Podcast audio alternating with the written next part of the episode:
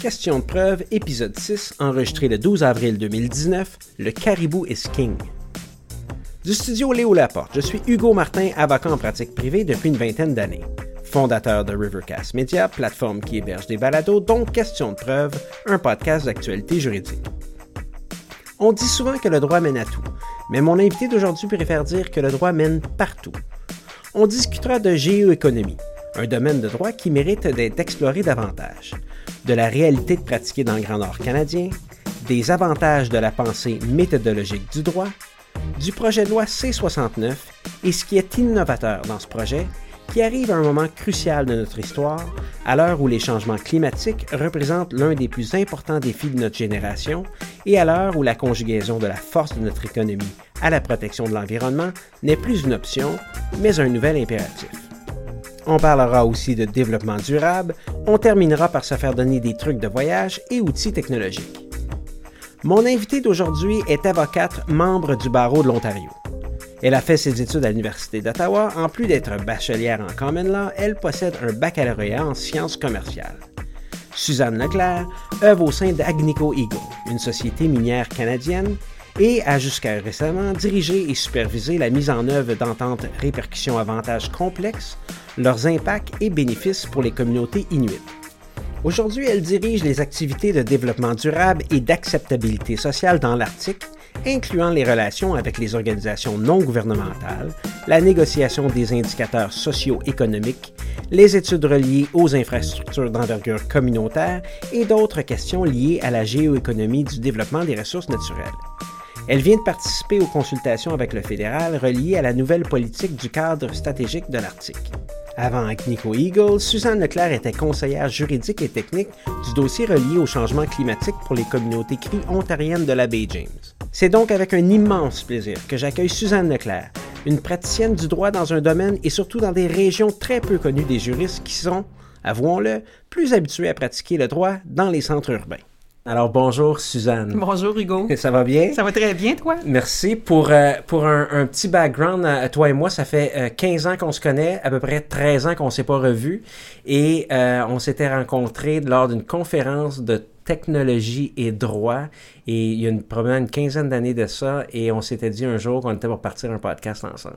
Je sais pas si tu te souviens. oui, je me rappelle comme hier. Puis de toute façon, je vois que toi, ton T'es déjà, t'as une bonne longueur d'avance sur moi. C'est bon. 15 ans, 15 ans plus tard, ouais, merci. Euh, Suzanne, comme moi, tu as fait tes études à l'Université d'Ottawa. Euh, BCom, droit. Euh, lequel te fait en premier? Comment c'est quoi le parcours exactement universitaire? Oui, euh, un bac en commerce, puis ensuite euh, euh, ce qu'on appelle une licence en common law. c'est en français, mais on dit très bien le common law. c'est par rapport à, à, ne pas confondre avec le droit commun, qui est quand même un droit européen relié avec je pense, un domaine de droit ecclésiastique, si je me rappelle bien. Et le, le droit civil? J'ai grandi à Timmins, dans le nord de l'Ontario, une vraie franco-ontarienne. Donc, euh, me voici aujourd'hui à Montréal euh, avec, un, avec une licence avec le barreau de l'Ontario. Pourquoi le droit après le BICOM? C'est une suite naturelle ou... Euh?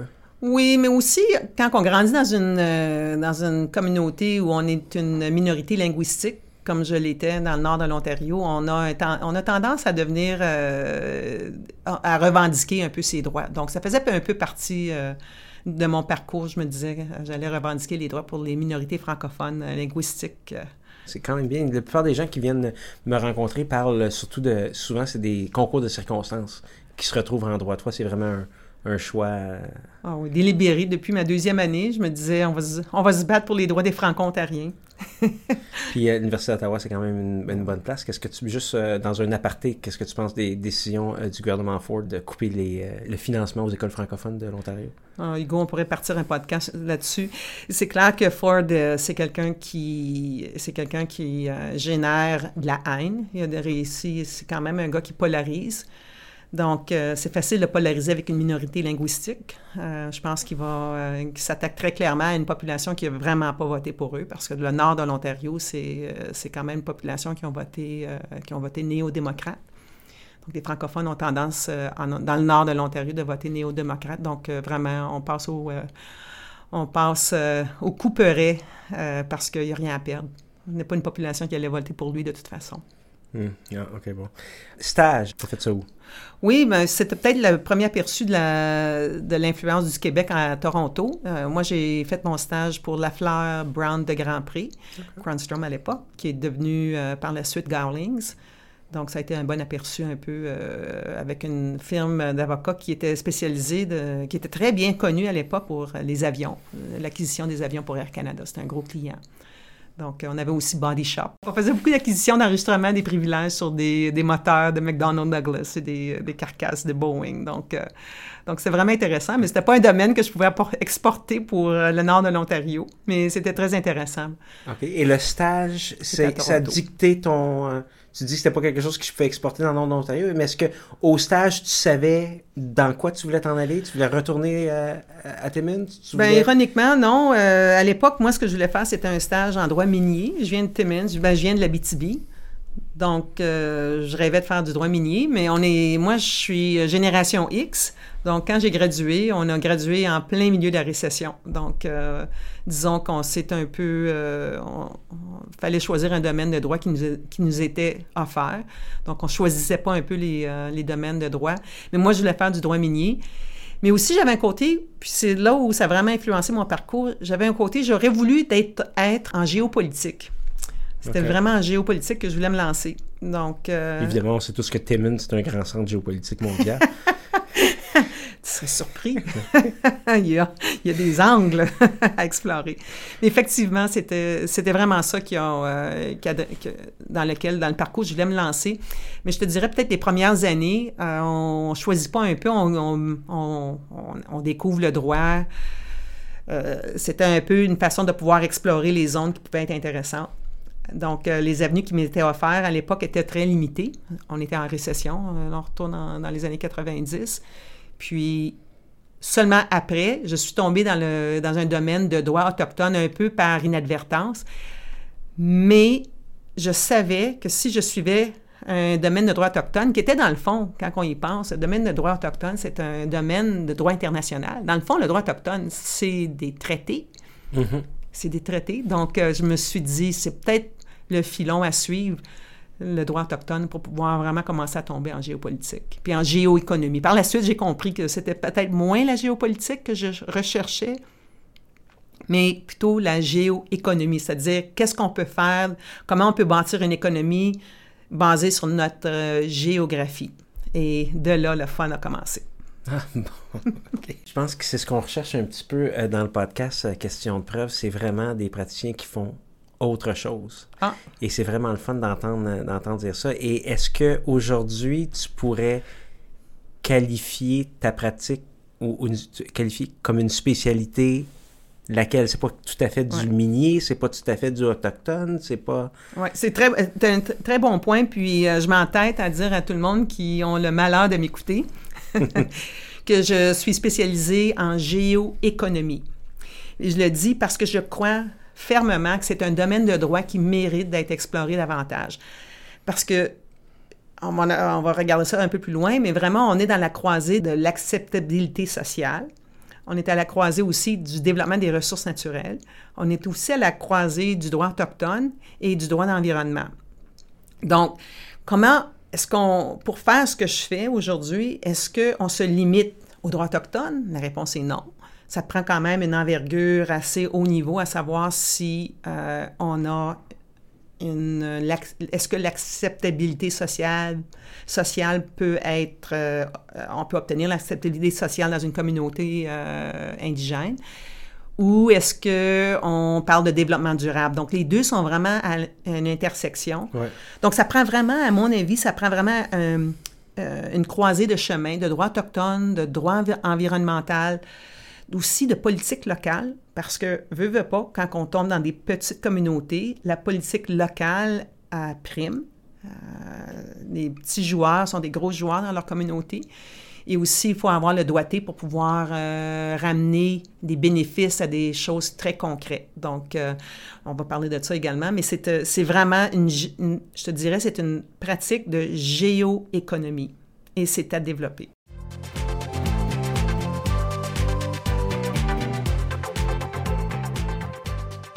Maintenant, Suzanne Leclerc, comment est-ce qu'on se retrouve à pratiquer ce droit-là, mais en plus de ça, dans le Grand Nord? Parce que tu vas nous... Moi, je connais un petit peu ton parcours. Tu prends euh, l'avion comme quelqu'un prend le circuit 37 à Montréal. Exactement, oui. Fait qu'on se retrouve comment dans le Grand Nord? On se trouve un employeur dans le Grand Nord ou... Euh? Non, mais au début, euh, au début, euh, je te dirais peut-être quand on s'est rencontrés initialement, Hugo, moi, je venais de, conclure un travail avec une société américaine où on avait fait un peu l'analyse des risques de transaction. Donc, j'étais très, très bonne pour pouvoir analyser les risques euh, dans une transaction dans le domaine de droit autochtone. Donc, est-ce qu'il y a des réclamations territoriales qui pourraient usurper, disons, le droit à, la possession du territoire, des choses en genre-là. Et sachant très bien que je voulais m'en aller dans la géoéconomie, ou géopolitique à l'époque, euh, ce que, ce que j'ai comment après quand que j'ai fini mon travail auprès de cette société américaine là, j'ai eu une euh, essentiellement j'ai eu une euh, on a tous les avocats ont eu leur mise à pied. Donc c'est pour moi je me disais heureux, j'ai parfait, j'ai quand même une prime de départ qui me donne une chance de pouvoir analyser exactement ce que je vais faire. Donc moi ce que j'ai fait, j'ai pris mon ma mise à pied je me suis dit, je retourne dans les bancs d'école, mais pas à l'école. Là, je vais faire, je vais m'organiser de façon très systématique pour offrir mes services, même à un prix peut-être c'est pas offrir tes services gratos parce que les gens n'ont pas tendance à te respecter. Mais ce que tu veux faire, c'est de pouvoir peut-être euh, prendre un peu plus de temps à tes frais pour comprendre la problématique dans une communauté. Et moi, j'ai choisi spécifiquement la communauté qui était dans le nord de l'Ontario. Moi, je viens de Timmins, en Ontario. Donc, euh, je me suis, euh, je suis allée revoir des vieux amis euh, qui travaillaient pour une communauté, un conseil tribal autochtone, qui s'appelle des cris de la baie James, mais de côté ontarien. Puis on a discuté un peu des problématiques qu'ils envisageaient et on a pris le temps de pouvoir comprendre la, nomenclature, la problématique qu'ils avaient à vivre et, à fond. Pas en arrivant immédiatement avec des solutions. Je te dirais peut-être 6 à 8 mois, là, facile pour pouvoir écouter et utiliser leurs mots pour décrire des solutions je peux pas dire que je suis arrivée là en sauveur parce que c'est pas vrai. Euh, mais ce qu'on fait souvent, c'est qu'avec l'expérience du bagage juridique, ce qu'on a, c'est qu'on a une pensée méthodique. Tout à fait. Donc, ce qu'on peut faire, c'est faire un processus. Et ce que je me rendais compte, c'est que les communautés autochtones, ce qui leur manque, dans le fond, parce qu'ils ont les gens compétents, ils ont les gens qui ont déjà l'expérience. On ne peut pas arriver là en sauveur. Mais ce qu'on peut faire, par contre, c'est optimiser leur accès pour avoir le maximum d'informations pour que eux fassent une décision, eux autres ont à faire une décision éclairée et informée. Donc, moi, je ne peux pas arriver dans, dans un dossier, on va dire, dans le premier dossier que j'ai géré, c'était le dossier du Ring of Fire, un projet minier dans des terres humides dans le nord de l'Ontario. C'est pas à moi de dire je suis pro-mine, je suis anti-mine. Ce qu'on voulait faire, c'est d'aller chercher le maximum d'informations, un processus, pour qu'eux soient en mesure d'aller prendre cette information-là, la vulgariser et la partager dans leur communauté. Et c'est leur processus. Donc, c'est ça que j'ai commencé à faire. On a mis sur pied un processus de réflexion assez cartésien, euh, mais tenant compte euh, de la façon qu'on va communiquer la science et les impacts euh, à leur façon. C'est pas pour la, c'est pour la vulgariser, non pas la, réduire son côté technique puis de travailler avec ça. Et ça, c'est ça qui a fait en sorte qu'on a été, que moi, j'ai été capable de travailler avec des communautés subarctiques. Mais moi, je savais déjà qu'en travaillant et en établissant une expertise de méthodologie, et non pas, je te dirais au début, une connaissance, c'est certain aujourd'hui j'ai une connaissance, mais une méthodologie dans le subarctique, je, je savais déjà là, que j'arrivais près de mon dessin, c'est-à-dire je voulais être en géopolitique arctique, c'était mon but et je savais que je m'approchais. J'étais déjà dans une zone écologique subarctique. Et c'est rien, là, faire le saut par la suite. Donc, moi, je travaillais pour des groupes autochtones. Là, j'ai bâti mon expertise, ma méthodologie, montré que j'étais pas anti-mine ou pro-mine, anti-développement, anti-changement climatique. Le processus, puis c'est la force du juriste, dans le fond, c'est d'arriver avec une certaine rigueur, puis une certaine, un processus juste et équitable pour que les gens euh, fassent une décision informée. Tu dis que c'est la force du juriste, puis je suis tout à fait d'accord avec toi parce que je crois qu'un plaideur peut plaider à peu près dans tous les domaines à partir du moment où il a développé une méthodologie de travail. Je pense que ton, ton, parcours est très, très, très intéressant pour ça. Et euh, je pense que c'est tout à ton crédit. Et là, tu nous disais, j'ai retourné sur les bancs d'école mais pas directement à l'école, pour essayer de voir c'était quoi les problématiques qui existaient à l'époque. On va se reporter à aujourd'hui, Suzanne Leclerc. Quelles sont les problématiques aujourd'hui sur lesquelles tu travailles? Oui. Euh, aujourd'hui, aujourd'hui, ce qu'on voit, là, maintenant, je travaille pour une minière avec Nico Eagle, comme tu sais. Euh, c'est une grande minière canadienne euh, spéciale dans le domaine d'or. Donc, la problématique numéro un, c'est que c'est une minière qui a choisi de développer sa prochaine plateforme minière, son complexe minier, dans l'Arctique, spécifiquement dans le Nunavut. Donc, déjà, on arrive dans une zone, le Nunavut étant une zone que les gens ont développé une économie de terre, ce qu'on appelle une, économie de terrain. Donc, c'est des chasseurs, c'est des gens qui vont, euh, qui vont pêcher. C'est des gens aussi qui vont vivre euh, dans des conditions quand même, euh, des conditions qui sont peut-être pour ceux, pour nous qui habitent dans le sud, qui sont peut-être pas idéales pour nous, mais c'est quand même des terrains très vastes. Donc, ils ont une certaine expertise pour vivre ce qu'on appelle en anglais on the land. Mm-hmm. Donc, c'est une économie de terrain. Donc, ça veut dire qu'il euh, n'y a, pas de, y a pas de salaire, les gens vivent un peu du jour le jour. Et, euh, quand on va aller chasser une baleine, ben là, c'est la communauté au complet qui va en bénéficier, des caribous, même chose. Donc, ce qu'on a, probablement la, problématique qu'on vit aujourd'hui quand on est une grosse société qui arrive dans ces endroits-là, bien évidemment, la problématique numéro un, les gisements miniers sont là, la ressource naturelle, c'est un endroit qui est très, très riche. C'est pas pour rien que les pays s'acharnent pour pouvoir délimiter leur souveraineté sur un territoire arctique. Mhm. C'est riche en ressources naturelles. Effectivement. Euh, Et pour faire ça, on le militarise. Ben on n'est pas au Canada, non, on a donné des 303 à des quelques Inuits en skidoo en 1957. On, on est bien protégé au Ah, Canada. non, Mais ce qui arrive, euh, ce qui arrive, c'est que on demande à une éco- à- aux, aux Inuits de passer en cinquième vitesse dans un autre monde. C'est comme euh, nous arriver sur la planète Mars, puis il faut maintenant s'adapter aux Martiens. C'est la même affaire. Donc, nous, on demande aux Inuits, voulez-vous travailler à la mine? Quand eux ont travaillé toute leur vie, euh, l'école, c'était pas important. Ce qui était important, c'est d'aller à la chasse puis nourrir sa gang. Euh, c'est des gens aussi qui sont habitués à vivre aussi un peu, euh, on, les a, habitués à vivre un peu euh, au crochet du fédéral.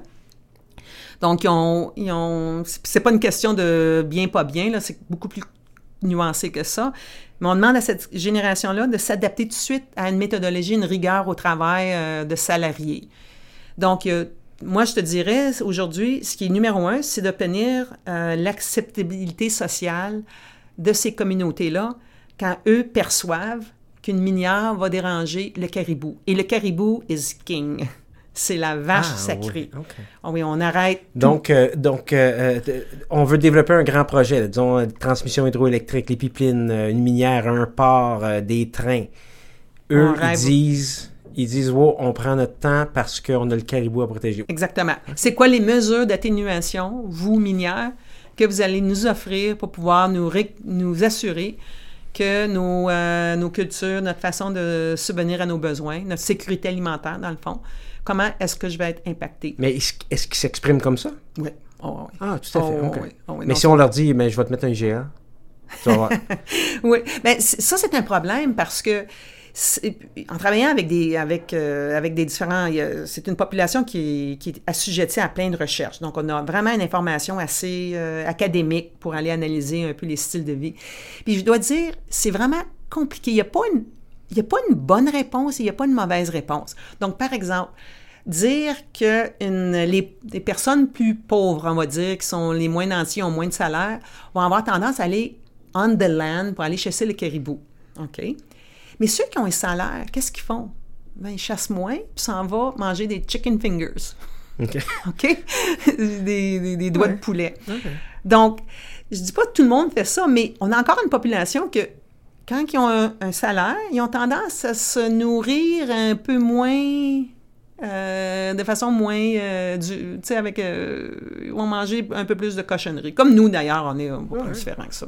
Ils vont s'acheter un skidoo, comme nous. Tu sais, on- on- les mêmes défauts qu'on a, sauf eux arrivent immédiatement dans pas de transition en vrai euh, on- je faisais l'année passée j'étais sous le seuil de pauvreté puis aujourd'hui je fais 90 000 OK, on parle de ces chiffres-là en plus. Ah oh, oui, non, non, non, non, ils font pas 45 000, là. Non, non, non, non.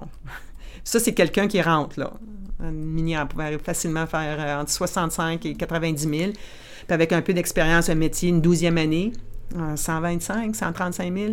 Mais comment on gère cette transition-là? Donc, bref, pour répondre à ta question, l'enjeu numéro un, c'est l'acceptabilité sociale. Comment une minière va avoir un impact sur leur méthode traditionnelle, qui est peut-être bonne à long terme, qui est peut-être moins bonne, parce qu'on a quand même des gros problèmes de, désespoir. Tu sais, je ne veux pas dire que... Mm-hmm pour quelqu'un qui va dire c'est noir et blanc, il faut vraiment se méfier parce que la question est vraiment franchement complexe. Donc, ma problématique aujourd'hui, c'est de comment enligner les priorités des communautés avec ce qu'on propose comme projet de développement de ressources naturelles. Est-ce qu'on est capable d'enligner les priorités communautaires? Il faut, et je te dirais, c'est là où il faut repenser toute la négociation, l'entente avec les communautés, parce qu'aujourd'hui, ce qui arrive, on fait les ERA. Les ERA, c'est les ententes de répercussion avantage au Québec, mais euh, dans le langage de Common Law, c'est les, euh, on appelle ça Impact Benefit Agreement ou IBA. Et dans mon cas, c'est Inuit, Impact, Impact Benefits Agreement. Exactement.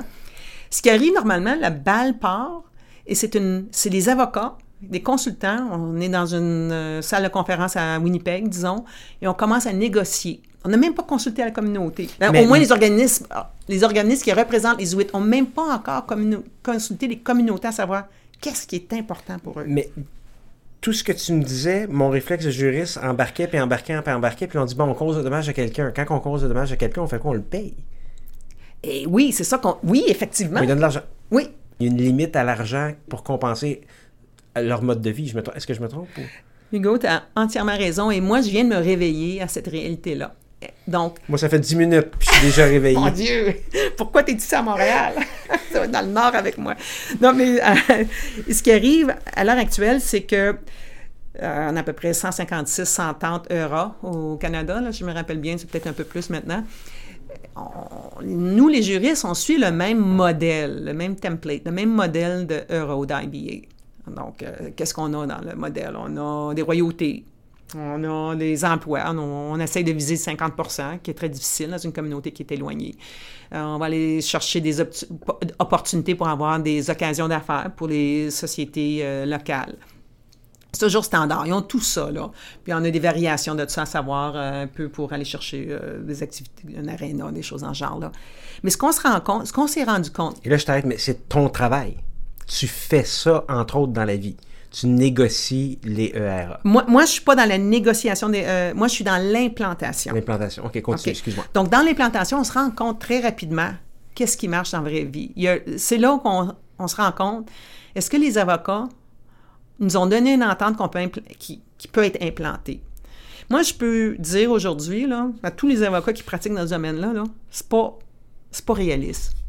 Je peux le dire. Euh, euh, on a, dans notre cas à nous, là, c'est des chiffres qui sont publics, nous, comme minière avec Nico Eagle, on va remettre, et les Inuits ont négocié, c'est un effort de négociation, donc c'est rien de donné, c'est négocié entre les deux parties.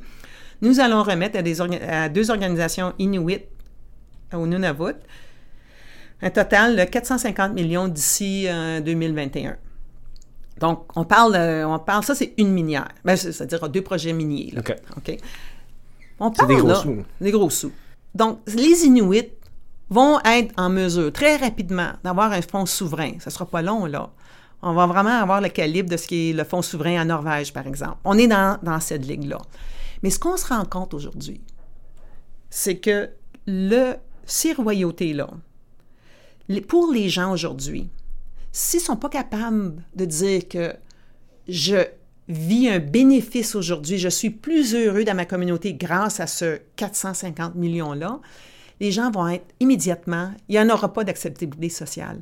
Il n'y en aura pas. Donc, comment les gens reçoivent une certaine, un intérêt dans ces emplois-là? Ben, euh, dans, dans, le projet minier, ça va être souvent être l'emploi. Mais là, il faut se mettre aussi dans la position de l'organisation Inuit qui se dit, moi, je veux créer un fonds souverain. Mais les populations sont en détresse en ce moment. Eux veulent une meilleure maison. Ils veulent, euh, euh, ils veulent un, centre communautaire parce qu'on est, sont neufs dans une maison euh, l'hiver. Et donc, nous, on se rend compte rapidement qu'on n'a pas vraiment, comme juriste, on n'est pas rentré dans les communautés pour que les communautés informent l'équipe de négociation à savoir qu'est-ce qui est important. C'est-tu 400 millions dans un compte de banque? Ou c'est-tu quelques, quelques centres communautaires puis investissement dans l'éducation? Moi, je ne sais pas. Donc, la question de mais Good eux le savent. Chaque mais communauté. ils viennent, ils vous le disent après que le 450 millions ont été négociés. Ben, ils nous le disent. Ils vont nous le dire comme nous, euh, les Québécois, on dit à, à- on dit à nos politiciens. Je suis pas heureux. je, je voudrais avoir euh, plus de temps. Tu sais, on est, c'est facile de chialer sur notre divan le soir, là. Puis ils sont comme. comme Oui, en même temps, euh, euh, ou- ouais. mais en même temps, le- nos gouvernements, ils dépensent notre argent. C'est de Ouais, l'argent de nos ouais. taxes. Eux, ils sont allés quand même le négocier. Et, et- Mais au moins, nous, on est, nos, nos gouvernements sont redevables à nous. Chaque quatre Ah, ans, ouais, on, va, ok. on va voter pour quelqu'un qui va avoir répondu à nos aspirations communautaires. Mais c'est là où on, T'as- s'en T'as rend raison, tu me repris. T'as raison. Je, je pensais que j'avais un bon argument te donner, mais il était pas si bon que ça. Mais c'est à ce point-là qu'on se dit, c'est important que les équipes de négociation, que ce soit pour la minière ou que ce soit pour les communautés, les équipes de négociation doivent prendre leurs instructions de, de les communautés qui sont impactées ou seront impactées. Mm. Et ça, c'est le bout. Et pour l'instant, ça se fait pas. Non. Et t'es toute seule à savoir ça? Moi, on est dans. Moi, tout seul à savoir ça. Euh, Oui, je te dirais, avec l'interaction que j'ai avec les autres juristes, c'est clair que ils ne voient pas comme ça. Donc, ceux qui sont, au, quand je dis toi toute seule, je veux dire Ouais. tous ceux qui sont au stade de l'implantation Ah ouais. savent que le, le- le- le niveau négociation euh, était un peu déconnecté de la réalité sur le terrain. Ah, absolument. Oui. Ah, oui. C'est tellement au point qu'il faut penser aujourd'hui à avoir les nouvelles conventions 2.0. Il faut vraiment regarder l'entente en ce moment, l'entente actuelle qu'on nourrit, que ce soit aux Cris, aux Inuits, aux Inuits, aux Mohawks, euh, aux Algonquins. Il faut regarder ces ententes-là et se dire, ça n'a plus de bon sens. Puis, ça- ce ne sera même pas le travail des avocats, parce que clairement, on n'a pas l'imagination d'aller réinventer l'entente 2.0. On, l'a, on l'aurait l'imagination si on était sur le terrain dans les communautés. Mais quand on négocie à partir d'une salle de conférence dans les zones urbaines, telles que Winnipeg, Toronto, Montréal, on n'a pas cette, on on n'a pas le, on n'a pas le, le- faut aller dans le terrain. Il faut être, comme juriste, il faut être dans le terrain, dans les communautés, avec des gens qui sont vraiment disconnectés du pro- processus politique, puis dire, bon, c'est ça, c'est ça que j'ai besoin d'entendre ça. Négociation, implantation, puis ensuite de ça, ben, il y a le suivi socio-économique de ce qui se fait. Exactement. Et à l'étape du suivi socio-économique, qu'est-ce que tu penses qui, est, qui manque ou qu'on pourrait faire mieux ou qui est bien fait peut-être? Mais ça, c'est intéressant parce qu'on a le nouveau euh, projet de loi canadien, euh, ce qu'on appelle le projet de loi C-69. Oui. Il y a plusieurs choses euh, à l'intérieur- de ce projet-là, mais ce que le projet pour, ce, pour les juristes qui nous... Et, et c'est peu dire, il y a 396 pages, le, le projet de loi. Je te remercie, Suzanne, de m'avoir euh, dit qu'on était pour en parler dernière minute. Juste euh, à nos auditeurs, le projet de loi C69, loi édictant la loi sur l'évaluation d'impact et la loi sur la Régie canadienne de l'énergie, modifiant la loi sur la protection de la navigation et apportant des modifications corrélatives à d'autres lois. Le sénateur euh, Grant Mitchell, qui a lancé le débat euh, au Sénat, s'est dit euh, très heureux de présenter cette loi-là, et ensuite de ça, il a dit le titre. Puis là, je n'étais pas sûr s'il était heureux de présenter la loi ou il était heureux du titre de la loi, mais c'est on part, on part quand même d'un projet de loi qui est énorme, qui ratisse extrêmement large, qui, selon moi, a des, euh, visées qui sont extrêmement nobles.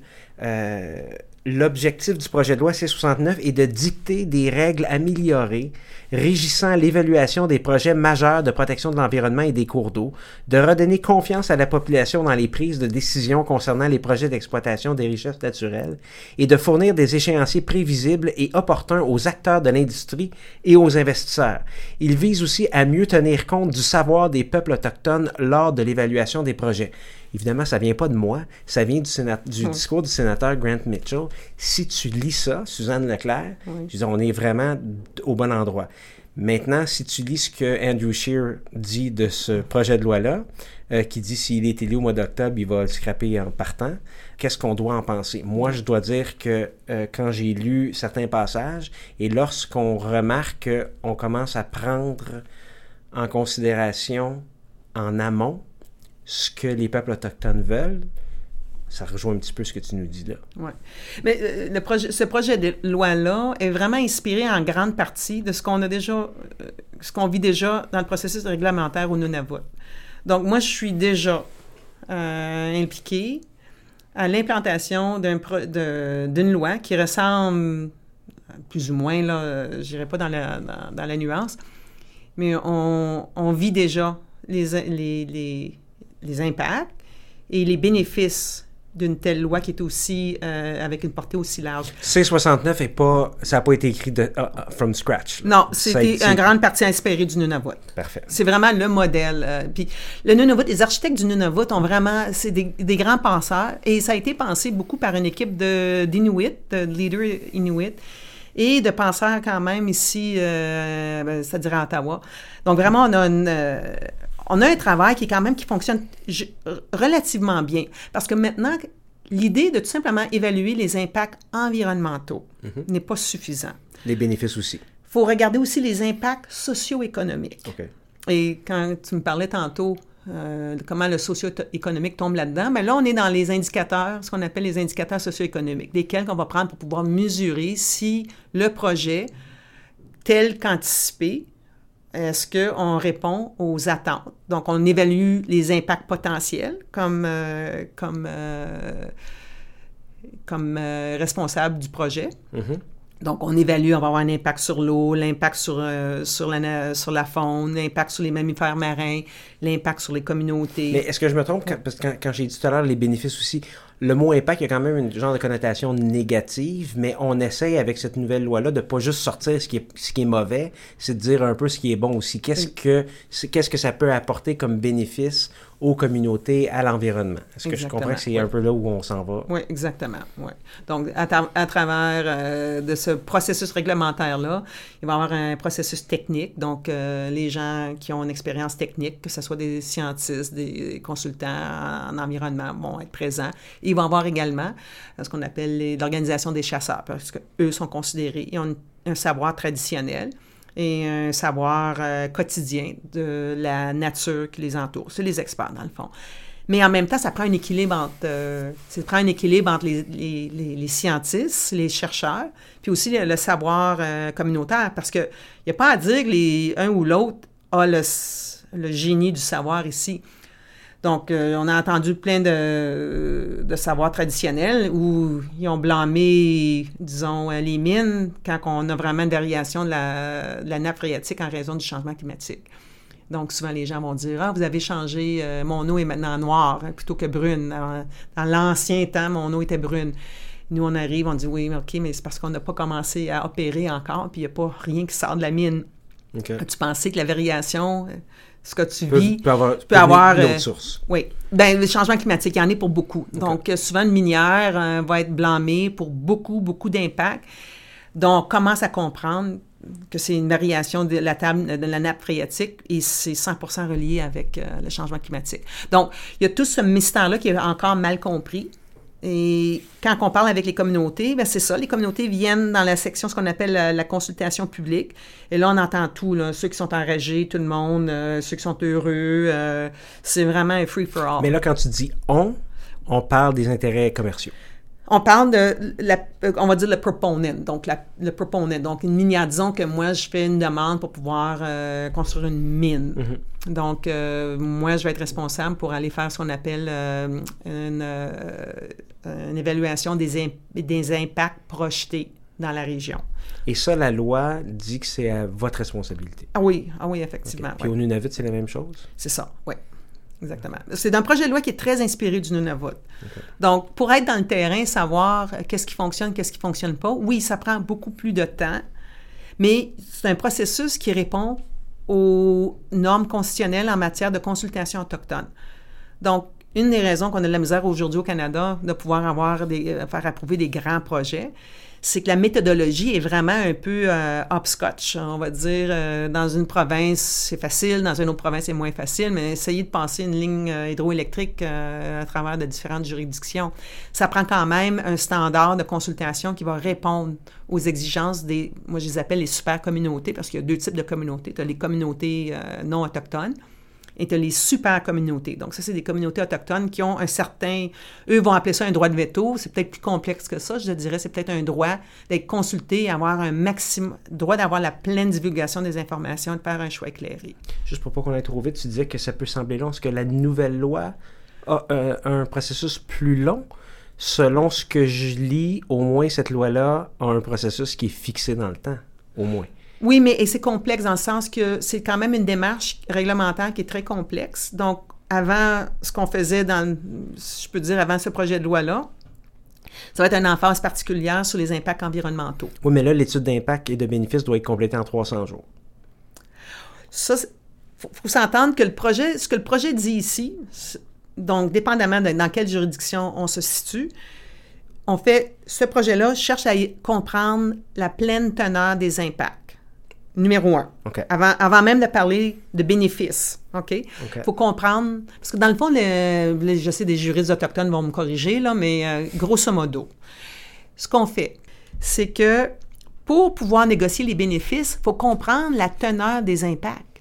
On ne peut pas négocier une, une entente répercussion-avantage sans comprendre 100 la teneur des impacts, incluant socio-économiques et, euh, et euh, environnementaux. On ne peut pas avoir un IBA avant de passer à travers. Tu peux pas avoir un IBA avant ça, là. OK. Parce que ton IBA, c'est les bénéfices pour avoir subi les impacts. Donc, si les impacts sont, sont importants, ben c'est certain que tu ne vas pas accepter des bénéfices de 2 millions. Là, je me demande si c'est la juriste qui parle ou c'est... C'est la juriste qui parle. OK. Donc, pas, c'est pas une avocate à la solde d'intérêts commerciaux. Non, c'est une avocate qui se fie sur un processus de pleine divulgation pour qu'une communauté soit en mesure de prendre une décision éclairée à savoir si elle va appuyer un projet ou décliner le projet dans sa communauté. Ah, OK. OK. Et là, on revient, c'est quasiment un, un 360 où on revient avec euh, l'impact socio-économique, pas l'impact, les, Les indicateurs les socio- indicateurs socio-économiques. OK, wow. Ouais.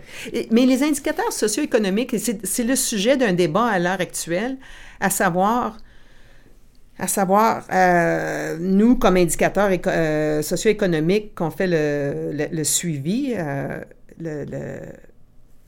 on fait annuellement le, suivi des indicateurs. Donc, indicateurs typiques, le, nombre de femmes à l'emploi pour une minière, le nombre, d'hommes à l'emploi pour une minière précédent, comparé à ce qui était avant, Euh, le nombre, euh, le salaire moyen, les royautés qui ont été payées, euh, les opportunités, les dépenses dans la région par la minière. C'est des indicateurs quand même assez économiques. Mais le problème avec ça, il faut regarder un peu l'exemple du Bhoutan. Euh, tu sais, l'indice de, de- Happiness Index, ils appellent ça le Happiness Index. C'est peut-être vers cette direction-là qu'il faut aller. Parce que, dans le fond, l'acceptabilité sociale pour une communauté, c'est peut-être moins le salaire ou moins les royautés qui sont payées, et plutôt, est-ce que je veux y vivre ici parce que c'est le fun? Que le maintien de la qualité de vie. Ouais. Exactement. Et ça, ça, en ce moment, c'est un débat qu'on demande aux chercheurs de différentes universités. Est-ce qu'on a les bons indicateurs? C'est pour ça que les avocats et les juristes, on négocie des ententes, dans le fond, basées sur les indicateurs actuels.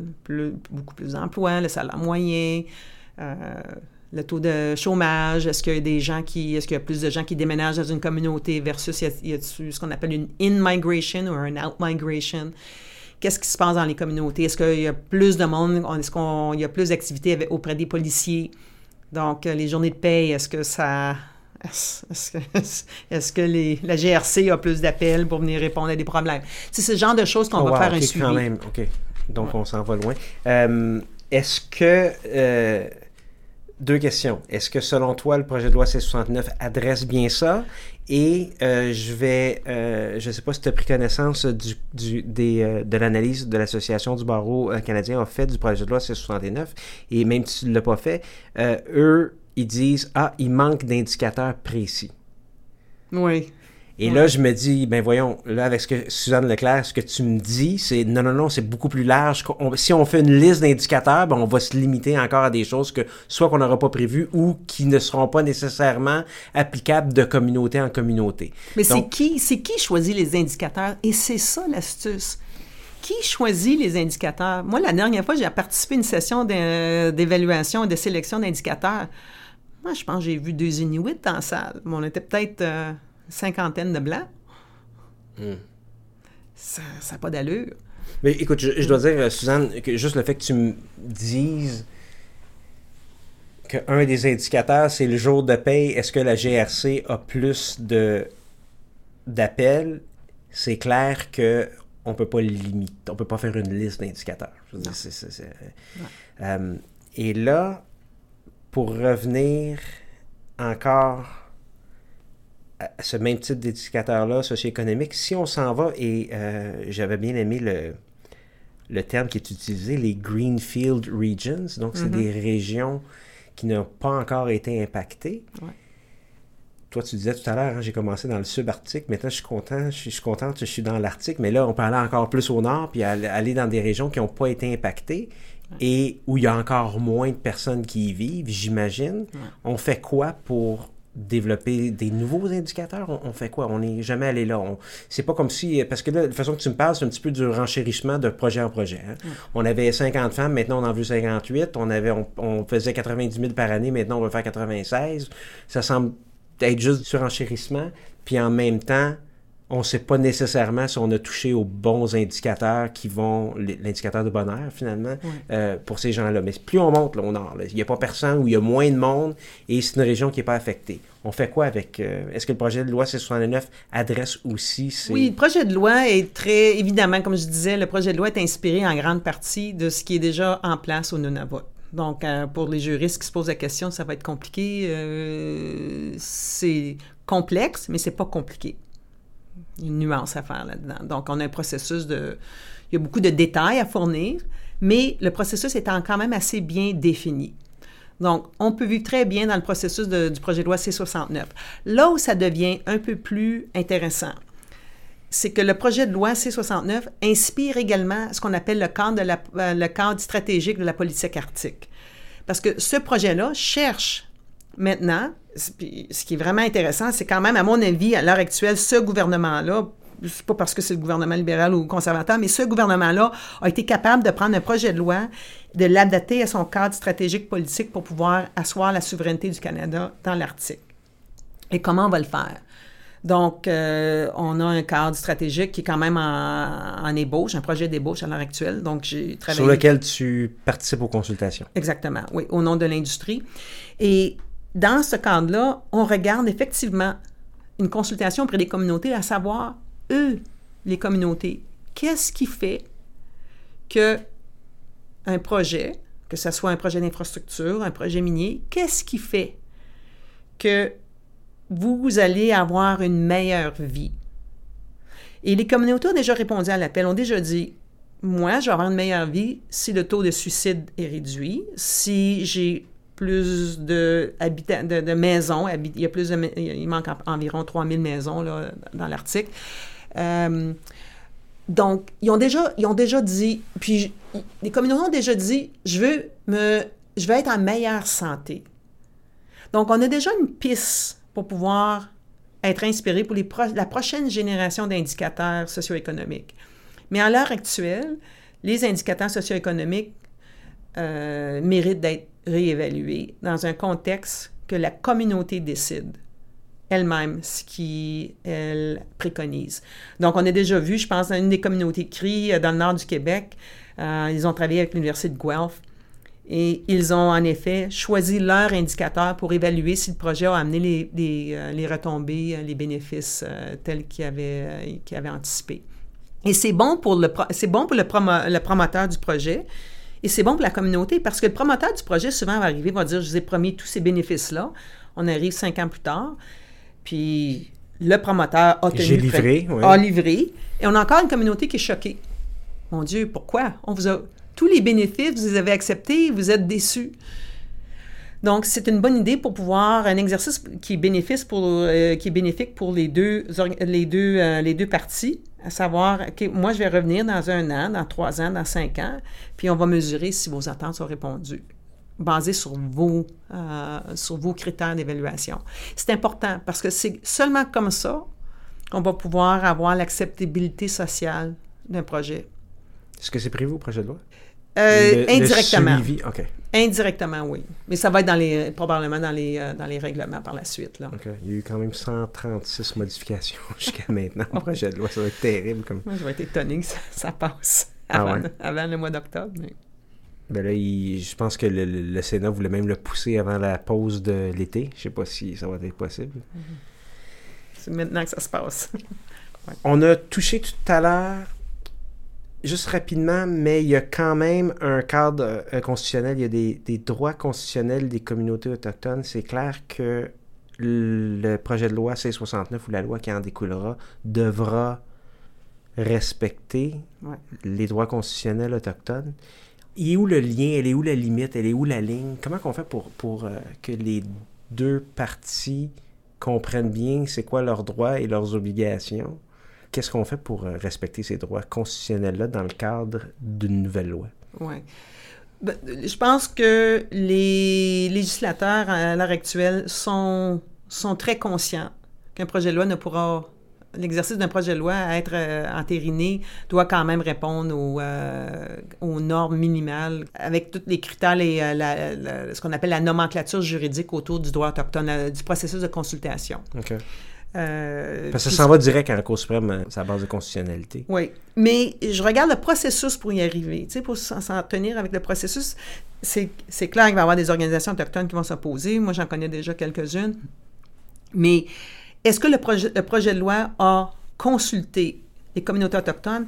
Je peux dire que la majorité des communautés autochtones qui ont voulu participer ont eu du financement pour y participer et donner, envoyer leur, euh, leurs experts et leurs, euh, leurs Leur chefs de classe. Là. Oh, oui. Ceux qui ont refusé d'y participer, ben, regarde, ils ont refusé. Donc, euh, donc ça, c'est un choix. Ils ont fait un choix de refuser. Donc, à mon avis, sachant, parce que j'ai quand même participé au processus de consultation, le projet de loi a traversé tous les zones nécessaires pour pouvoir entériner un projet de loi qui respecte ce qu'on appelle le minimum là, de la Déclaration des peuples indigènes, euh, UNDRIP en anglais. Là. Mais est-ce que dans tous les cas, on est en train de dire aux Autochtones, on va développer les ressources de toute façon? Oh, c'est ce qu'on leur dit? Non, non, c'est vraiment pas comme ça que ça se passe. Non, il y a, il y a un tribunal euh, au Nunavut, puis ce qui est inspiré du euh, projet de loi C69. Il y a quand même une, euh, une commission, On a créé une régie dans ce cas-là. une régie, bon, qui va être composée des gens de, différents, euh, de, de différentes expertises. Donc, ces gens-là, eux, ont une obligation euh, de- d'entendre le côté technique et le côté public. Et c'est ça qui est innovant dans ce projet de loi-là. Le public a un gros rôle à jouer dans le processus. Mais si un public arrive, parce que j'ai déjà entendu ça, euh, mon eau est noire maintenant, dans, avant mon eau était brune, on va aller enquêter, mais est-ce que l'information technique est disponible pour pouvoir dire c'est vrai, c'est pas vrai? Donc, c'est quand même bien conçu ce qu'on appelle l'engrenage entre le technique et la consultation publique. Donc, si une communauté décide qu'elle n'en veut pas, pour des raisons de peut-être, euh, pour des raisons qui sont euh, de nature très émotionnelle, je suis pas certaine que un projet va être euh, refusé en raison d'une raison qui va être peut-être purement émotionnelle. Mais si, disons, les impacts socio-économiques sont tels que le projet va inonder et détruire euh, la sécurité, euh, la sécurité euh, alimentaire, parce qu'on va inonder un vaste territoire et les retombées économiques sont très moindres, euh, je sûre que le projet va passer. Donc, c'est vraiment, donc, cette commission-là, cette régie-là, son rôle, c'est d'évaluer la somme totale des impacts avec ce qui est proposé comme bénéfice potentiel. Mais le résultat de ce que tu me dis là, ce serait plutôt qu'on va pas ils vont proposer un nouveau projet. Ils peuvent revenir à un nouveau projet, mais il y, en a, il y a plein de projets dans le Nunavut qui ont été refusés en raison Qui sont abandonnés ensuite. Oui. Ah oui. OK. Ah oui. Si tu passes pas le, le test de le test de- des im- si tu n'es pas en mesure de pouvoir minimiser les impacts sur l'environnement et minimiser les impacts sur la population, ton projet ne passera pas.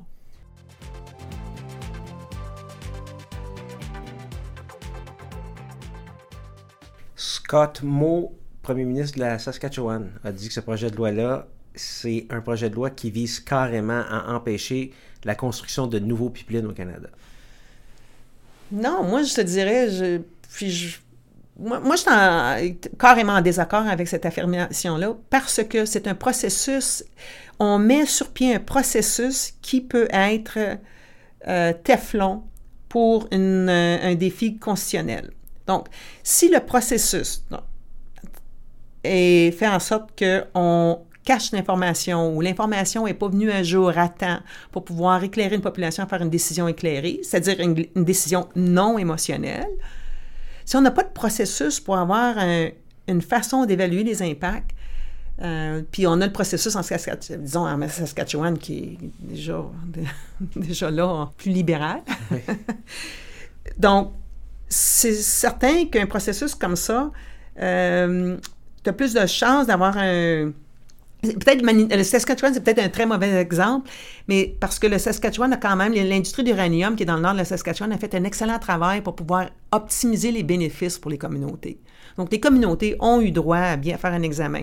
Donc, je n'irai pas euh, critiquer la Saskatchewan, mais ça pour dire que c'est le projet de loi que ça nous prend pour avoir une pipeline au Canada pour avoir une pipeline, parce que si on veut mettre sur pied un projet de pipeline, ça veut dire qu'il faut examiner les conséquences sur le socio-économique et les conséquences sur euh, les impacts environnementaux. Un processus doit être, doit au moins répondre aux normes de la jurisprudence euh, constitutionnelle au Canada. OK. À savoir, il faut consulter les, les, les super communautés, les communautés autochtones. La loi actuelle, elle est overkill ou c'est le projet de loi C-69 qui est overkill? Moi, Ben, je pense que la loi, si, si je peux me permettre, la loi actuelle est tellement minutieuse, est tellement étapée, hein, par- il y a tellement Mm-hmm. d'étapes que j'ai l'impression que qu'on empêche beaucoup, beaucoup de processus. Puis je pense que ça fonctionne, beaucoup de projets. Je pense que ça a fonctionné jusqu'à maintenant. Euh, D'ailleurs, euh, TransCanada n'est pas construit. Ouais. Euh, il a été abandonné beaucoup à cause du Québec, cependant. Euh, mais est-ce que le projet de loi C-69 va permettre autant de minutie, mais en même temps un plus grand accès à, aux études, au savoir et à- aux impacts?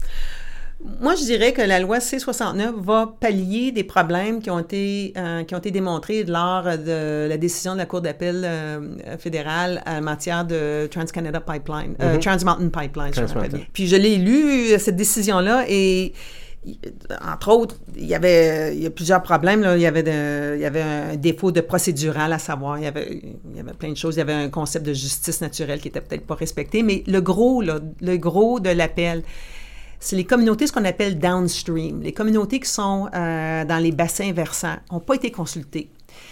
Et ça, c'est quelque chose qui restait à répondre. Donc, imaginez, euh, imaginez aujourd'hui, on, je sais pas moi, euh, un exemple très simple. Disons, si on fait, euh, on met ici à Montréal euh, nos rejets euh, de nos, égouts à Montréal, mais nos égouts vont traverser jusqu'à Sorel. Donc, c'est comme dire, j'ai pas besoin de consulter avec la ville de Sorel. Et c'est un peu le problème avec Trans Mountain, c'est que j'ai pas besoin de consulter avec les communautés qui sont au bas, dans le bassin versant d'une rivière ou du watershed. Donc, c'est vraiment important que ces communautés-là sont consultées. Et ce que C69 fait, je ne dis pas qu'elle fait de façon consciente, mais ce qu'elle fait, c'est qu'elle demande aux promoteurs du projet d'inclure les gens qui sont dans les bassins versants. Elle ne dit pas, elle dit pas en termes spécifiques, mais c'est clair que le promoteur, s'il veut son projet, euh, qui ne soit pas euh, mis au défi en raison de, ce qu'on appelle d'une faiblesse procédurale, il ben, faut, faut consulter avec les communautés qui sont dans les bassins versants. La Cour fédérale d'appel, je lis du résumé exécutif là, de, la, de la décision Trans Mountain qui dit euh, Dans l'ensemble, sur la question de la consultation avec les peuples autochtones, même si le Canada n'est pas tenu à une norme de perfection pour s'acquitter de son obligation de consulter, Il a en effet omis d'engager un véritable dialogue et de se pencher sur les réelles préoccupations des demandeurs autochtones de manière à être en mesure de rechercher des mesures pour y répondre. Il ne s'est pas adéquatement acquitté de son obligation de consulter. Et C69 s'occupe à s'assurer que l'information soit bien euh, divulguée aux communautés avant même d'avoir fait une décision sur le tracé du pipeline. C'est pas suffisant de consulter si la personne à qui tu consultes n'a pas les informations sur... Ben ça, puis tu oh, es, fermé à des suggestions, comme les communautés avaient aucun mot à dire sur le... Ça pourrait être quelque chose de simple, euh, bon, ton tracé doit passer là. Ben là, je voudrais que ton tracé passe là parce qu'il y a peut-être des sites historiques ou archéologiques d'envergure. Euh, donc, il faut consulter les communautés avant même d'avoir ce qu'on appelle cimenter le design du projet. OK. Alors, on va prendre une petite pause et on va revenir avec Suzanne Leclerc et on va parler de développement durable et les défis euh, des juristes euh, quant à ce nouvel aspect.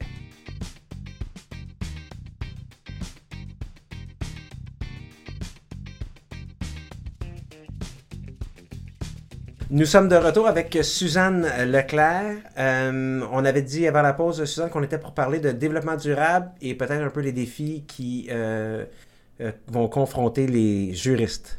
oui. dans ce domaine-là. On tombe maintenant, puis particulièrement aujourd'hui, on est, on a le Canada a annoncé un code, un projet de loi pour pouvoir moderniser le code de construction, pour pouvoir refléter les, toutes les mesures d'adaptation reliées au changement climatique. Donc, dans ce cadre-là, dans le développement durable, euh, c'est intéressant parce qu'il va y avoir une nouvelle génération de juristes qui vont, qui devraient, on devrait s'intéresser à ce qui est nouveau pour euh, aviser, disons, un développement durable, aviser un, développeur, un promoteur de projets euh, domiciliaires, que ce soit, que ce soit dans le sud, dans le nord. Il faut maintenant prendre en considération que le changement climatique va un peu comme euh, moi, j'avais regardé d'avoir une profession qui, soit en droit de géoéconomie. Mais là, aujourd'hui, le juriste se doit être un expert en mesures d'adaptation du changement climatique parce que ça va avoir un impact à peu près dans tous les domaines du droit. Donc, particulièrement dans le domaine euh, du développement durable. Donc, qu'est-ce que ça veut dire en, en somme? Ça veut dire que si on avise une communauté autochtone, faut avoir quand même une certaine ouverture pour repenser euh, le genre de relations d'affaires qu'on va développer dans l'innovation. Je vais parler pour le Nord en ce moment. Dans le Nord, moi, je travaille sur un projet de développement durable pour repenser la maison les unités d'habitation là-bas.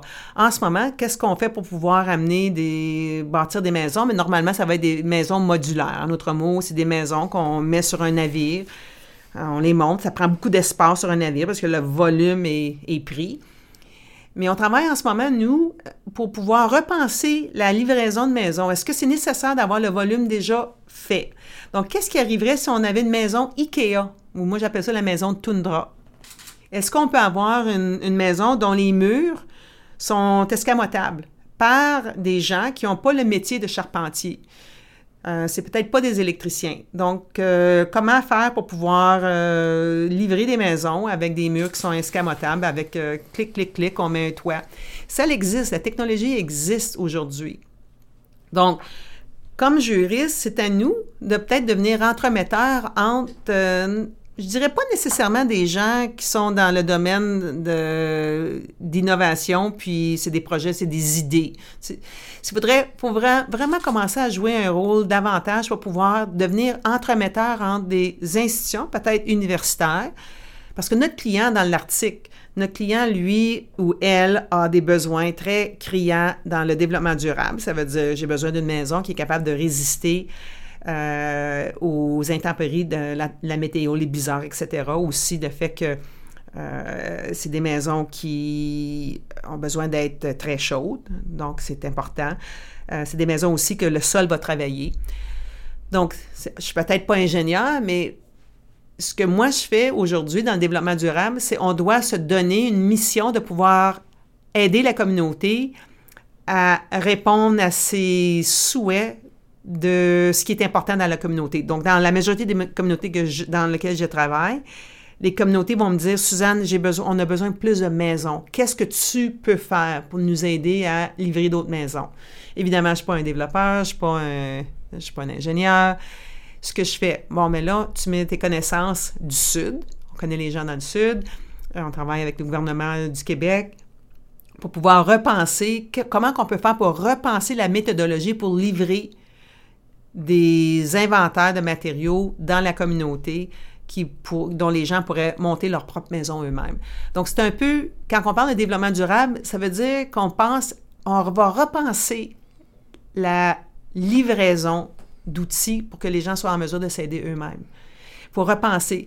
L'innovation arrive souvent dans le Sud. Donc, euh, comme par exemple l'Agence spatiale à Saint-Hubert, ils viennent de recevoir 14 millions récemment pour pouvoir repenser le dune buggy, euh, l'argot, pour pouvoir peut-être faire du, des, voyages dans des conditions arctiques. Ils ont déjà bâti le rover pour, la, pour Mars. Mais comment qu'on peut utiliser, maintenant que l'Agence spatiale a déjà accès à certains sommes de financement, comment ils peuvent innover dans le domaine de transport dans des zones arctiques? Spécifiquement, ils ont reçu une somme d'argent pour pouvoir... Mais euh, la notion de développement durable, pour un juriste, c'est une notion qui est floue. Oui. C'est sûr que c'est inévitable qu'on va avoir un lien droit, économie, écologie, développement durable, qui s'en viennent tous complémentaires, mais en même temps, ces concepts-là sont tous ambigus et ça n'existe pas une définition pour un juriste de développement durable. Et nous, on travaille juste avec des définitions. On travaille souvent avec un... Il faut qu'un concept soit défini pour qu'on soit capable de le développer. Est-ce que tu ne penses pas que c'est un défi pour les juristes? Développer des projets et des infrastructures avec une empreinte qui va avoir un bénéfice pour la communauté, mais en même temps, dont son footprint, son empreinte va être quand même assez minime. Suzanne, c'est une tout à fait, c'est une des définitions. Quand je te dis que c'est un concept qui est flou, euh, le développement durable, ça pourrait être aussi euh, un usage durable. Ça peut être aussi un usage équitable. Ça peut être aussi un développement équitable. C'est plus ça que je voulais dire. Je mm. comprends qu'on est capable de trouver une un sens à ce qu'on appelle du développement durable, c'est-à-dire dans le cas que tu viens euh, de donner ou l'exemple que tu viens de donner, on parle de quelque chose qui a une empreinte qui est minime, une empreinte écologique minime. Mais un développement durable aussi, ça peut être peut-être quelque chose qui a peut-être une énorme empreinte écologique aujourd'hui, mais qui va peut-être durer 150 ans. Oui, oui. Donc on a aussi ça comme défi du juriste qui doit travailler avec économie, écologie et développement durable.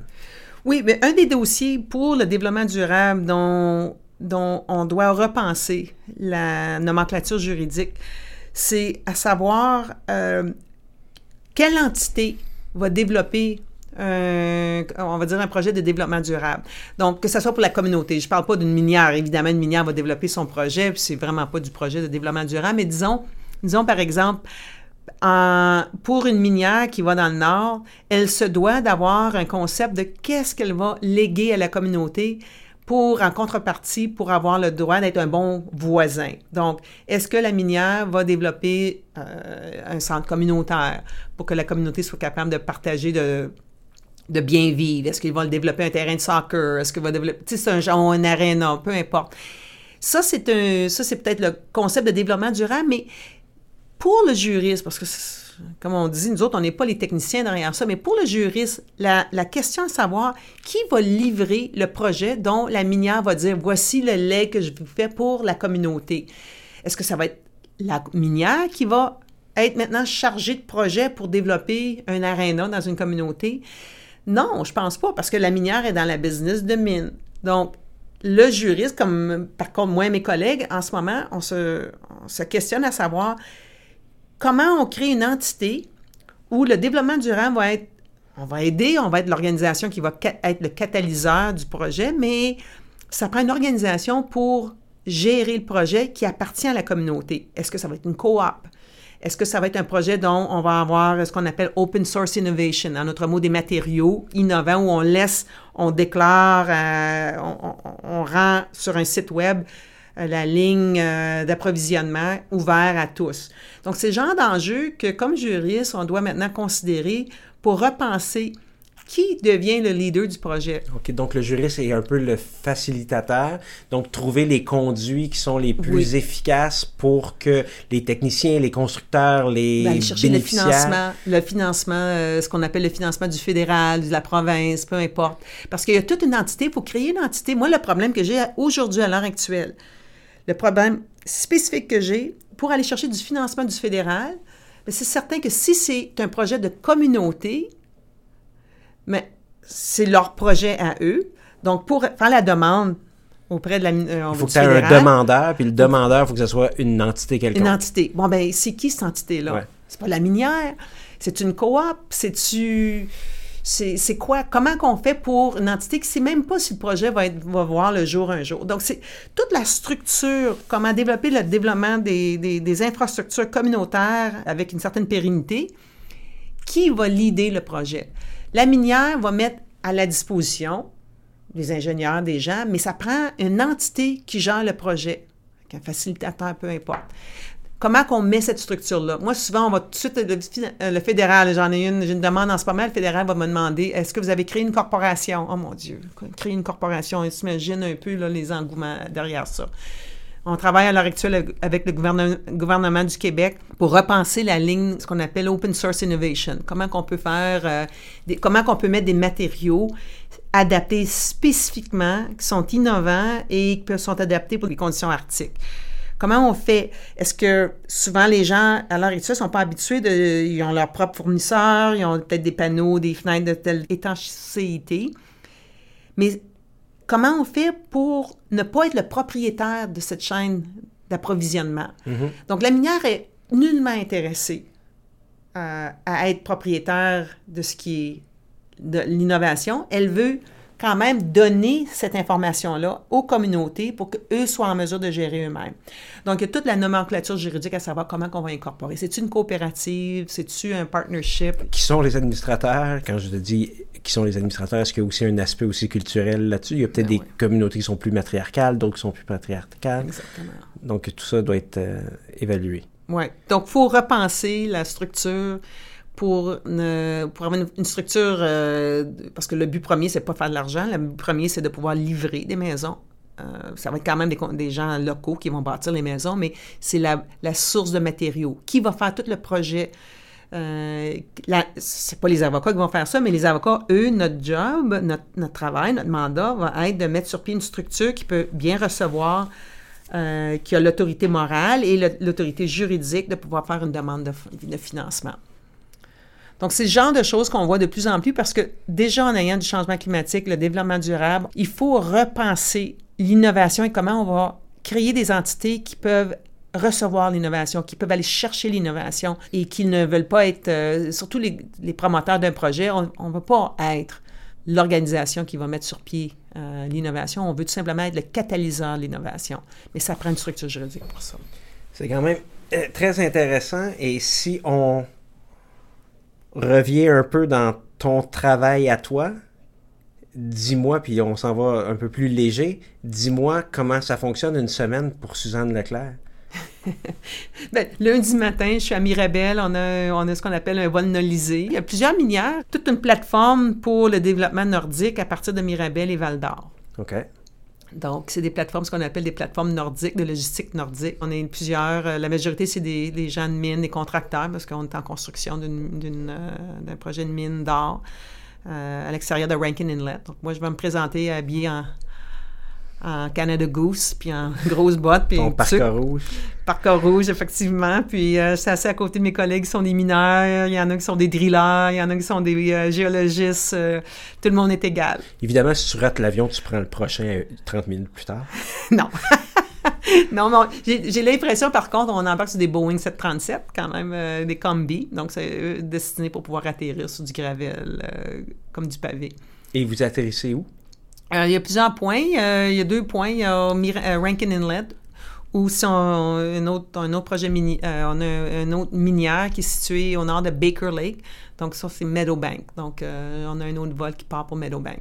Donc, donc c'est des vols à peu près de 4 heures. OK. Ça, c'est le lundi. Tu arrives au bureau à... Un bureau, par la façon de parler. J'arrive au bureau, j'arrive dans la communauté, on a un petit bureau. Puis euh, normalement, t'es en botte, en, costume de skidoo. Donc, il n'y a pas de Hugo Boss, il n'y a pas de, y a pas de talons hauts. Puis on est dans, là, on est avec nos mitaines, puis nos tucs, puis euh, en laine mérino. Je pense que j'ai absolument euh, très peu de costumes de, de, de complet. Ça, c'est du lundi au vendredi. Une journée Si- typique, vous renco- tu rencontres? Des Inuits, oui. des Inuits. Fait que normalement, je vais aller rencontrer la- les gens de la communauté, les, les maires des communautés, les conseillers des communautés. On parle de business ou pas particulièrement? Il y a- Bon. il, y a, il y a un aspect, j'imagine, très, très, très culturel qu'il faut peut-être une barrière culturelle? Euh, T'es la femme blanche qui rentre là? Oui, mais il faut pas oublier, euh, faut pas oublier, énormément de blancs dans le Nord. Parce que c'est les anciens, les vieux de la vieille, surtout les, les- ce qu'on appelle les employés seniors dans les, dans les hamlets, Mhm. dans les petites communautés. euh, c'est tous des gens qui venaient de l'anciennement de la compagnie de baie du son. Ils savaient compter, ils savaient écrire, donc ils sont devenus les, les- les administrateurs de ces petites communautés-là. Donc, c'est des gens en moyenne qui ont 60, 70 ans. Il n'y a pas personne qui veut les remplacer, donc euh, ont du travail littéralement jusqu'à la fin de leur vie. Donc, Et c'est, euh, normalement, je vais rencontrer ces gens-là. Je vais rencontrer aussi les maires, euh, les conseillers. Beaucoup de conseillers sont inuits. Euh, et souvent, on va parler des impacts des mines dans leur communauté, sur les infrastructures communautaires. Donc, on en a une à Rankin Inlet. Euh, Ils veulent parler un peu de comment réduire la, la poussière l'été, parce que c'est que des routes de gravelle. Donc, qu'est-ce qu'on peut faire pour innover dans le, dans comment atténuer le- la poussière? Euh, c'est des communautés qui sont très bruyantes. Euh, le taux de décibels à Rankin Inlet, c'est 65, juste le bruit ambiant. Donc, de donner une idée, c'est quoi 65 décibels? C'est comme si euh, ta- ton voisin avait une meute de chiens puis ça jappait toute la journée. Ça, c'est à peu près 65 décibels. Donc, euh, c'est très bruyant. C'est du bruit constant l'été et la poussière qui vient avec ça. Donc, qu'est-ce que la minière peut faire pour atténuer les, la poussière, le bruit? Si vous arrivez avec une solution, on rédige un contrat? On fait quoi? Euh, non, si on arrive avec une solution. Là, on est en train de tester des solutions avec le sel, donc du jus de betterave, des choses dans ce genre-là. On, on- c'est de vraiment. Je travaille un peu dans. euh, Dernièrement, je travaille un peu comment améliorer les infrastructures locales. Donc, on va regarder leur port de mer, on va regarder la route, on va regarder. Il y a aussi l'implantation de l'entente. Qu'est-ce qu'ils aiment, qu'est-ce qu'ils n'aiment pas. Et souvent, je vais rencontrer le politique aussi, le politique de- des organisations inuites. Donc, normalement, à ce moment-là, c'est un peu plus sérieux. Euh, là, il faut aller, euh, pas que c'est pas sérieux avec les autres orga- organisations, mais c'est plus structurant. C'est-à-dire, on va les rencontrer pour à savoir euh, la prochaine génération de- d'entente. Qu'est-ce qu'elle devrait faire? Ça sera quoi la méthodologie?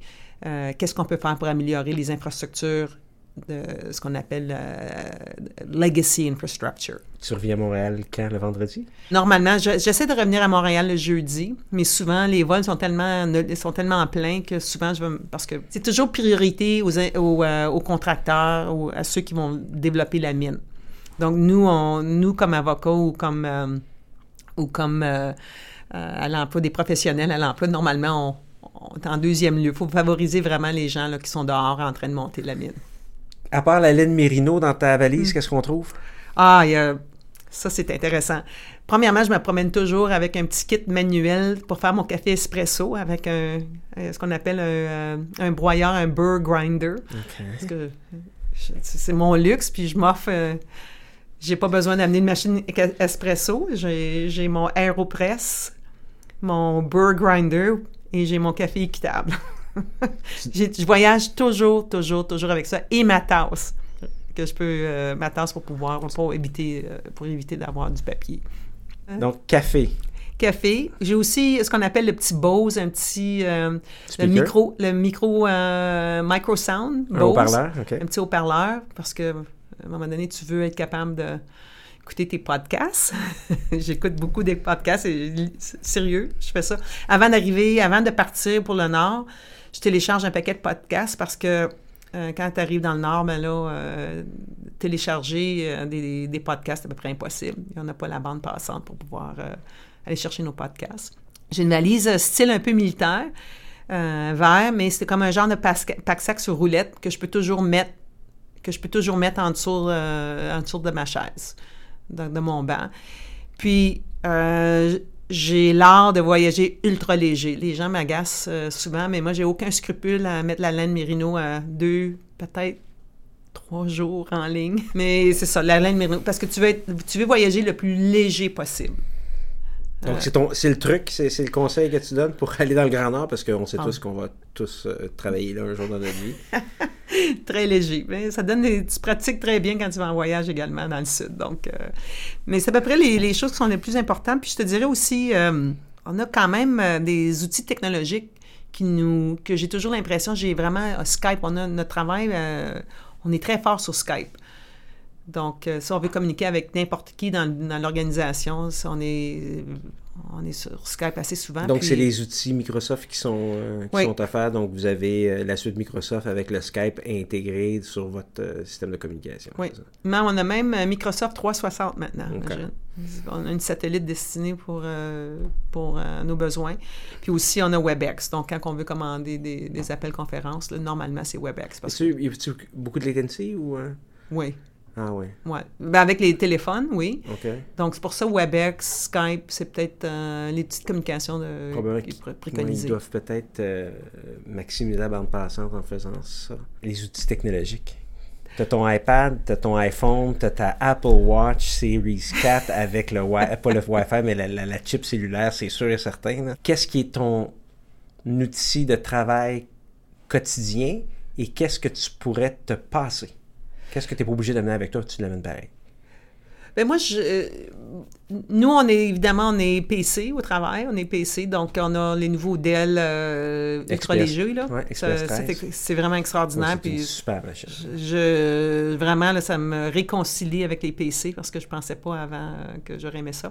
Mais je suis impressionnée avec ce qui est disponible pour une fille qui se promène encore avec. Ton Ça MacBook Pro 2013, genre? Oui, Ouais, oui, c'est exactement ça. Le dernier bon, je suis d'accord. Mais avec ça, j'ai, on a nos, nos, même nos téléphones, par contre, sont rendus iPhone au travail. OK. Tout le monde a des iPhones. euh. mais je te dirais que vraiment, le PC commence à être intéressant, la dernière version de Dell. Euh, puis surtout, est- depuis qu'on est iCloud, on est euh, Microsoft 360, c'est impressionnant. On est capable de travailler très bien dans l'Arctique avec tout ça. OK. Donc, Ton iPad? Euh, de, de moins en moins, Hugo. Euh, j'ai, euh, j'ai maintenant... j'utilise mon iPad, mais c'est surtout pour regarder des films Netflix que je vais monter. OK, donc c'est pas pour le travail. Non. Pas... OK. Non, vraiment, vraiment pas. Mais de plus en plus, je vois Zoom. On voit Zoom. Les, organi- les organisations non gouvernementales utilisent énormément Zoom. On, Mhm. on a beaucoup d'interactions avec euh, WWF. Puis, euh, si on a des appels conférences à faire, c'est surprenant. Puis, j'ai, euh, c'est la facilité. Les gens sont capables d'utiliser ça. Vraiment, pour moi, là, cette année, ça a été la révélation Zoom. Ah ouais. Zoom.com.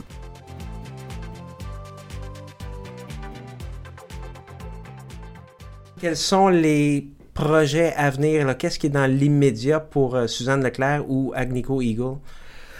Là, le- ce qui est important pour Agnico Eagle, euh, c'est de... On part une nouvelle mine au mois de juin. Donc, la fameuse mine Milliadine, qui va être un projet, on va littéralement être en mesure de pouvoir couler à peu près 400 000 onces d'or par année. C'est quand même un projet avec une grande qualité de, euh, une grande qualité d'un dépôt euh, orifère, très intéressant. Euh, et là, ce qui est le projet à faire, c'est trouver la prochaine mine. Donc, moi, je travaille avec les, avec les équipes d'exploration à savoir est-ce qu'on a euh, l'acceptabilité sociale dans un autre endroit au Nunavut? Est-ce que, est-ce que la communauté accepte de nous, recevoir comme un bon voisin? Mais euh, on regarde pour aller voir si euh, cette communauté-là serait prête à nous accueillir dans leur cour arrière. Donc, c'est le prochain projet pour l'été prochain. Nice, bon, merci beaucoup. Merci beaucoup, Suzanne. Euh, où, euh, où on peut te rejoindre? À Suzanne Leclerc. Et sinon, d'autres moyens de te rejoindre? Ben oui, LinkedIn. Facile, très LinkedIn. Puis, euh, j'allais dire, j'oublie Instagram. J'ai mes photos du Nunavut sur Instagram. Excellent. Suzanne Leclerc aussi. Merci beaucoup, Suzanne. Euh, alors, chers auditeurs, je vous rappelle que tous les liens de tout ce qui aura été discuté durant euh, l'épisode seront disponibles dans les notes de l'épisode euh, sur votre agrégateur de podcast ou sur le site web rivercastmedia.com. Alors, merci beaucoup, Suzanne. J'espère bien pouvoir te réaccueillir dans un an où tu vas nous dire où est la prochaine mine. Et, on, dit, on verra si les projets de développement durable auront été durables. Merci, Hugo. Je vous remercie de votre attention. Le mot-clé de la semaine est développement. Il sera nécessaire pour obtenir votre attestation de formation continue dans la section questions de preuve du site rivercastmedia.com. Je suis ouvert à vos commentaires, suggestions et idées. Contactez-moi pour venir discuter de sujets qui vous concernent, qui vous tiennent à cœur et qui font avancer la pratique du droit. Les détails sont disponibles sur le site rivercastmedia.com ou sur notre fil Twitter at rivercastmedia hashtag RCMQDP. Quant à moi, je suis at HRMartin sur Twitter. Abonnez-vous à Question de preuve sur Apple Podcast, Google Podcast, Spotify ou n'importe quelle application de balado. Évaluez-nous sur Apple Podcast. Sachez que vous pourrez sous peu rechercher sur Google le contenu de nos épisodes en format plein texte. Restez à l'écoute des prochains épisodes. Nous allons accueillir d'autres invités de marque. Nous allons sous peu discuter de la sentence dans l'affaire Bissonnette, du travail des huissiers de justice, des anges Snowden et plus encore. Idée originale, animation, réalisation et montage, Hugo Martin. La musique et les clips audio sont de René Gagnon. À l'équipement audio, Sergio Travaglione de Musique Red One. À la recherche, la gestion, au marketing et à la direction générale, Constance Saint-Pierre. Ce podcast est une production Rivercast Media SA. Et rappelez-vous, tout est question de preuve.